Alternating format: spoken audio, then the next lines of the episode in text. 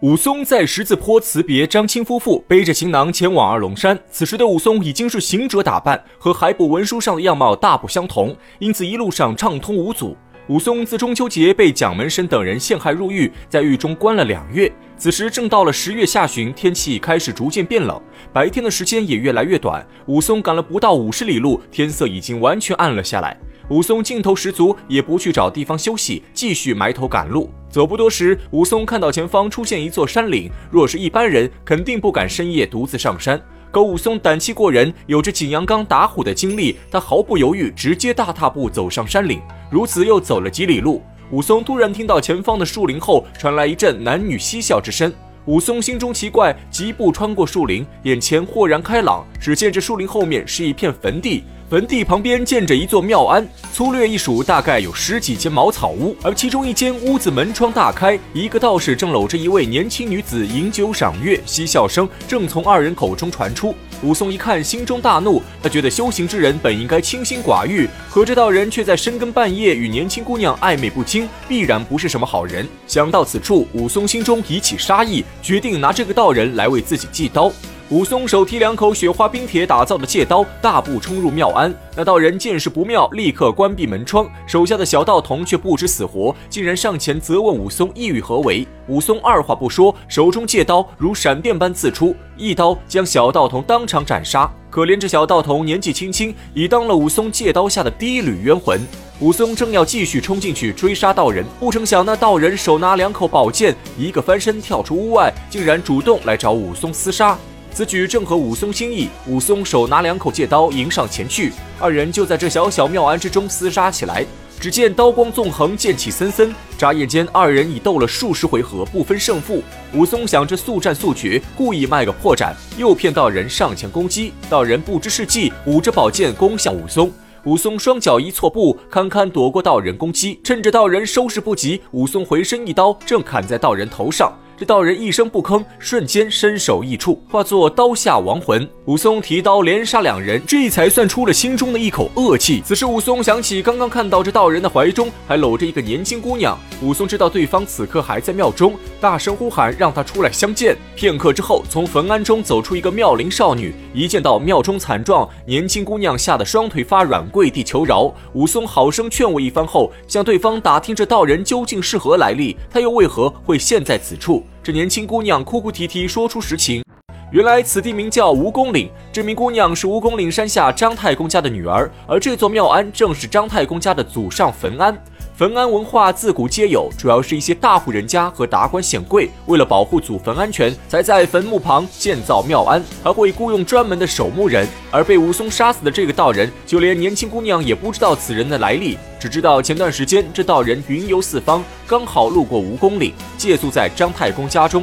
这道人谎称自己精通阴阳之术，可以替人勘测风水，趋吉避凶。也是张太公何该倒霉，居然听信了道人之言，把道人留在家中好生招待。本想请他指点一下祖坟的风水，结果这道人是个贪财好色之徒。自从见了张太公的女儿，直接被迷得神魂颠倒，当场起了不良心思，仗着自己有一身好本领，这道人杀光了张太公。一家老小又把张太公女儿掳掠到这坟庵之上，因为道人看蜈蚣岭的风水不错，便自称为飞天蜈蚣王道人。平日里，王道人占山为王，到处烧杀抢掠。先前被武松杀死的小道童，就是王道人从别处掳掠而来。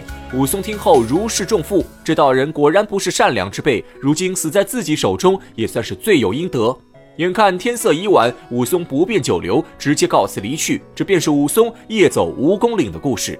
武松自离了蜈蚣岭，沿途风餐露宿，一连赶了十几天路。此时已到了十一月上旬，天气骤变，寒风刺骨。武松这日来到一处酒家，实在抵不过天气寒冷，便想在这里吃些酒肉，再行赶路。可不巧的是，这酒家刚好卖光了肉食，只剩下一些酒菜。既来之则安之，武松也顾不上许多，先让店主人拿出好酒。店主人下去准备片刻，给武松端出两碟小菜，一坛美酒。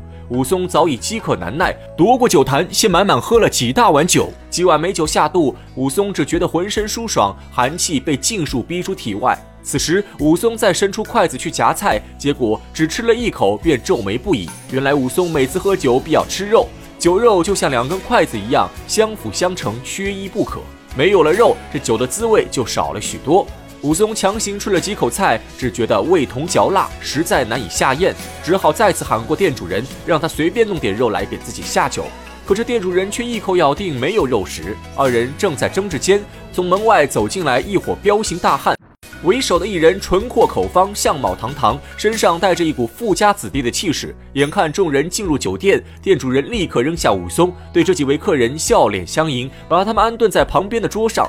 接着吩咐小二，让他拿出早就准备好的一只烧鸡和一盘熟肉。然后店主人还亲自端出一坛在地窖中珍藏的青花瓮酒。武松是个好酒之人，光闻着扑鼻酒香就知道这坛酒是难得的珍品。再加上从对方桌子上飘过来的阵阵肉香，更是把武松馋得口水直流。转头看着自己桌子上的两碟小菜，武松怒火中烧，立刻出声喊过店老板，责问他为何要区别对待。店主人看武松发怒，急忙对武松说出实情。原来这酒和肉都是对面客人先前存在酒店中的。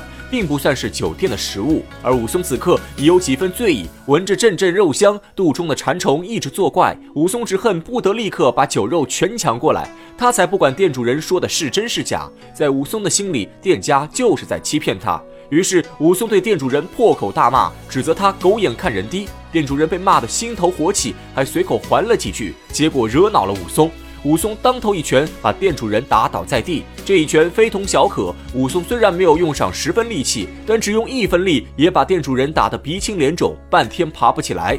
这一下可惹恼了对面的客人。眼看武松如此嚣张蛮横，领头壮汉站起身来责骂武松。这倒正中武松下怀，武松一肚子窝囊气憋在心中，就等着教训对方。二人一言不合，大打出手。领头壮汉仗着一身武艺，根本不把武松放在眼里。二人在空地上摆个架势，结果双方交手只一招，壮汉就被武松摔倒在地，痛打一番，只把壮汉打得哭爹喊娘。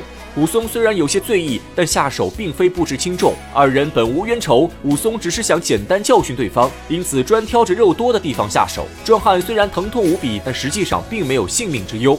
武松一连打了数十拳，眼看壮汉已经被打得毫无还手之力，武松一抬手把壮汉扔飞数米远。而壮汉先前带过来的几个随从开始还想上前帮忙，可一看武松如此勇猛，早就吓得手足发软，一动都不敢动。